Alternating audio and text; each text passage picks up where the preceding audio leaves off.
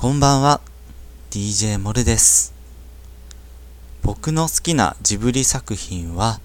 ゲド戦記です。あの、ダークファンタジーな世界観とか、幻想的な歌とか、お気に入りです。主人公のアレンの声優をやっているのが V6 の岡田くんということもあって、それもなんかいいですね。えー、僕のお気に入りのシーンは、えー、序盤の方なんですけど、主人公のアレンが敵に追い詰められて、どうするってなった時に、ふっとこう、不敵な笑みを浮かべるシーンがあってですね、その瞬間一気に強くなって、相手を蹴散らすという、なんかそんなシーンがあるんですけど、そこがね、すごくかっこよくて、なんかゾワッとするシーンでですね、もし見ることがあったら、えー、注意して見てみてほしいなと思います。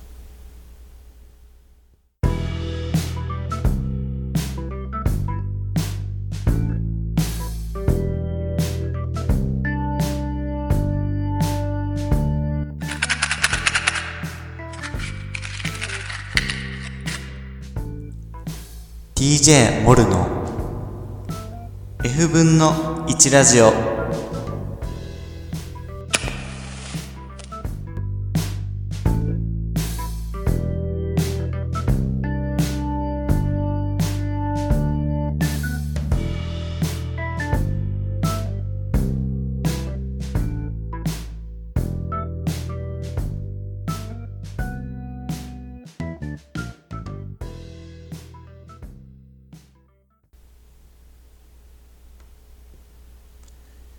DJ モルの F 分の1ラジオ F ラジ。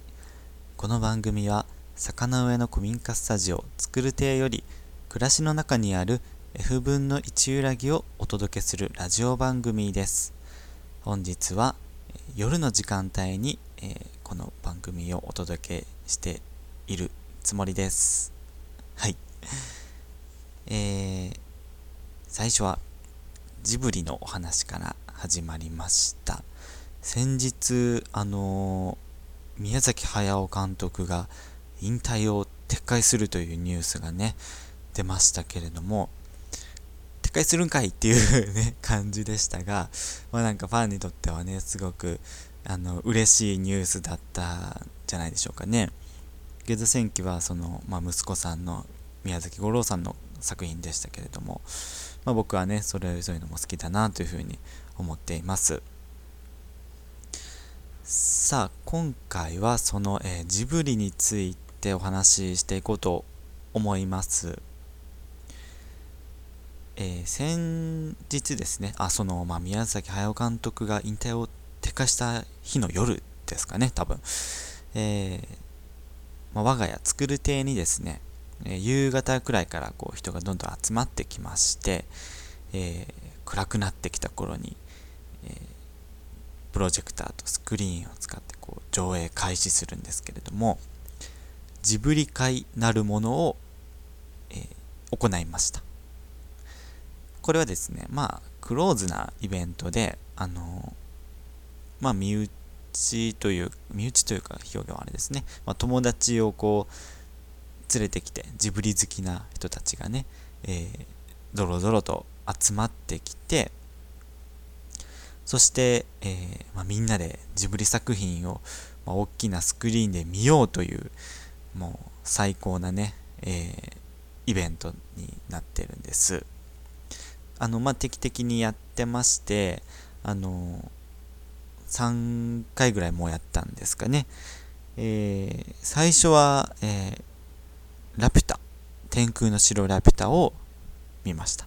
まあ、ちょっとその時はね、僕はいなかったんですけど、で、2回目から僕も参加しました。えー、紅の豚をね、見ました。そして、えー、ついこの間の3回目は、ハウルの動く城を見ました。あのー、このジブリ会はですね、まあ、ただ、えー、集まって映画を見るだけではないんですね。まあ、夕方くらいからこう集まってきて、えー、みんなでですねその作品に出てくる、まあ、その日見るねあの作品に出てくる料理をこうちゃんと作ってでそれを食べながら映画を見ましょうというかなりあのガチな えー、ジブリ会なんですね。えー、例えばそのラピュタとかだとねあの洞窟の中で食べるあのラピュタパンって皆さん分かりますかね、えー、食パンの上にあの目玉焼きをね乗せてるやつですあれをこう作って皆さんでね食べてたみたいですね、えー、で、えー、紅の豚ではあのなんだっけな、あのスパゲッティですかね。ナポリタンかな？かなんかの、えー、スパゲッティをえー、ワインをね、飲みながら食べるということをしました。で、えー、この間のハウルではですね、えーとまあ、ベーコン、卵焼きとかね、あのパンとか、あのー、結構序盤の方で、えソフィーが、えハウルの城にやってきて、あの朝ごはんを食べるシーンですね。えその時にあの、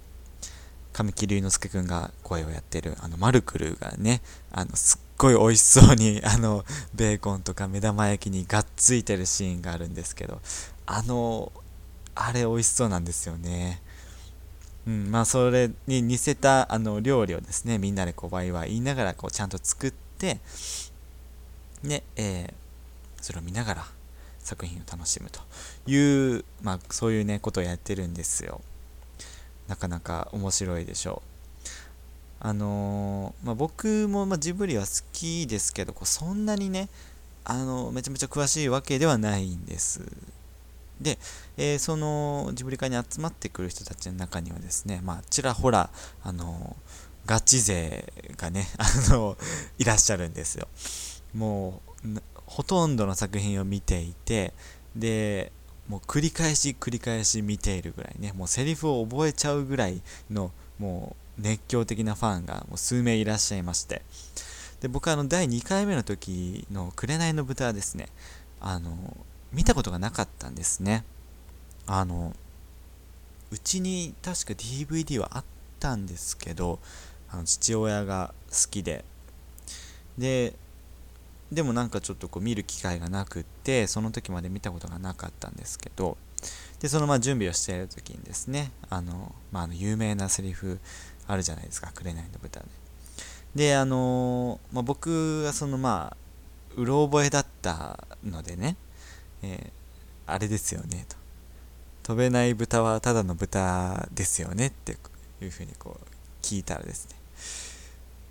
そのガチ勢の人たちがですね、顔を見合わせて、いやいやいやと、甘いねというふうに なんかあの、なんでしょうね、子供扱いみたいなされまして、あれはあの、飛ばない豚はただの豚なんですね。あの、いやまあ豚はまあそれは飛べないでしょ ということを言われて、あの、うん、作品に出てき来た時にね、ちゃんと確認しましたが、あれ、飛ばない豚はただの豚なんですね。それをこう、ちょっとこうね、あの、生半可な知識を披露してしまったせいでもうね、あの、指摘されてしまったんですけど、なんかあの、えー、アメトークみたいな雰囲気をちょっとね、あの、イメージしてくれたら分かりやすいと思います。あの、アメトークで例えば、まあ、ジブリ大好き芸人とかがでそういう企画があったとするじゃないですか。でその時にあの、まあ、雨上がり消したいの2人とか、まあ、ゲストが来ると思うんですけどその人たちはこうそんなに詳しくない人が来ますよねでその人がこう質問とかをしたりとかあの芸人の人たちになんかおすすめのねあのなんて言うんでしょうねシーンとかそういうのをこう教えてもらうみたいなそういうこう掛け合いのあるような、えー、雰囲気です。うん。それでちょいじられたりっていうようなことがあってですね、えー、それでこの間見たハウルの動く城はですねもうなかなか面白かったですね。これもこれは僕も結構何回も見たことがあってあの好きな作品でしたね。あのカルシファーとかねめっちゃ可愛いですよね。あとあの荒地の魔女があの終盤の方でこうシュワシュワのおばあちゃんになっちゃうところ。そのおばあちゃんになってしまった後の荒地の魔女がめっちゃ可愛いなっていうねことをよく言ってましたね家族で。なんかあの僕のねあのおばあちゃんにめちゃくちゃ似てるんですよ。あのお母さんの方のねあのおばあちゃんに。すごいなんか 似ててあのお母さんがねもういつも映画見たらねあのアレッチの魔女見たら思い出すおばあちゃん思い出すって言うんですよね。なんかそれ そういうこう懐かしい気持ちにさせられるようなシーンがあったりするんですけど。あのやっぱあれってソフィーとハウルのなんかラブストーリーじゃないですか、まあ、改めて見て思ったんですけど。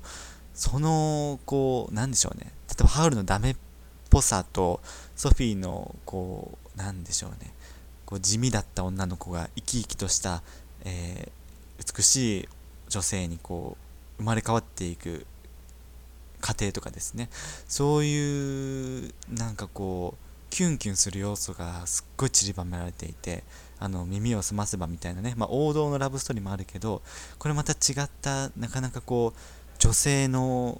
心模様みたいなものをすごくなんかリアルに描いた作品だなってこうみんなで見てて思って。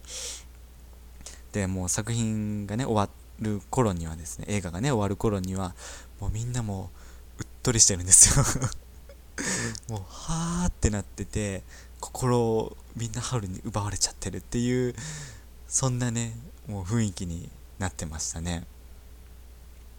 なかなかハウルも面白かったですね。皆さんはどんな作品が好きですかね、まあ、もしよかったらメッセージとかねくれたらあの嬉しいですね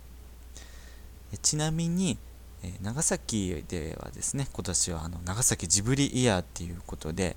現在長崎長崎県歴史文化博物館であのジブリのレイアウト展が行われてますよね。もうそれがすごい人気みたいであのもうめちゃくちゃ人が来てるみたいですね。それがまあ6月の25日くらいまで確かあったはずです。で、えー、その、えー、歴史文化博物館のジブリレイアウト展で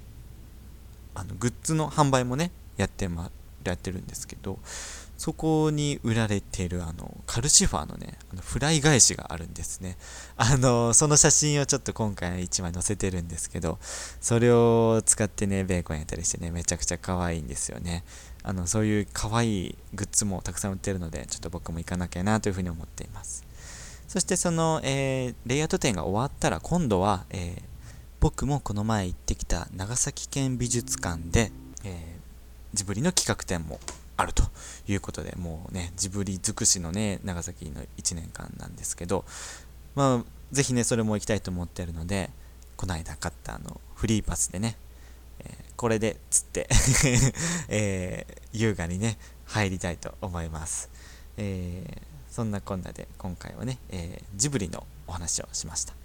確かあの次回のね、え僕らのね、ジブリ会のえ見る、え作品は国立小坂からを見る予定なのでね、それもすごく楽しみです。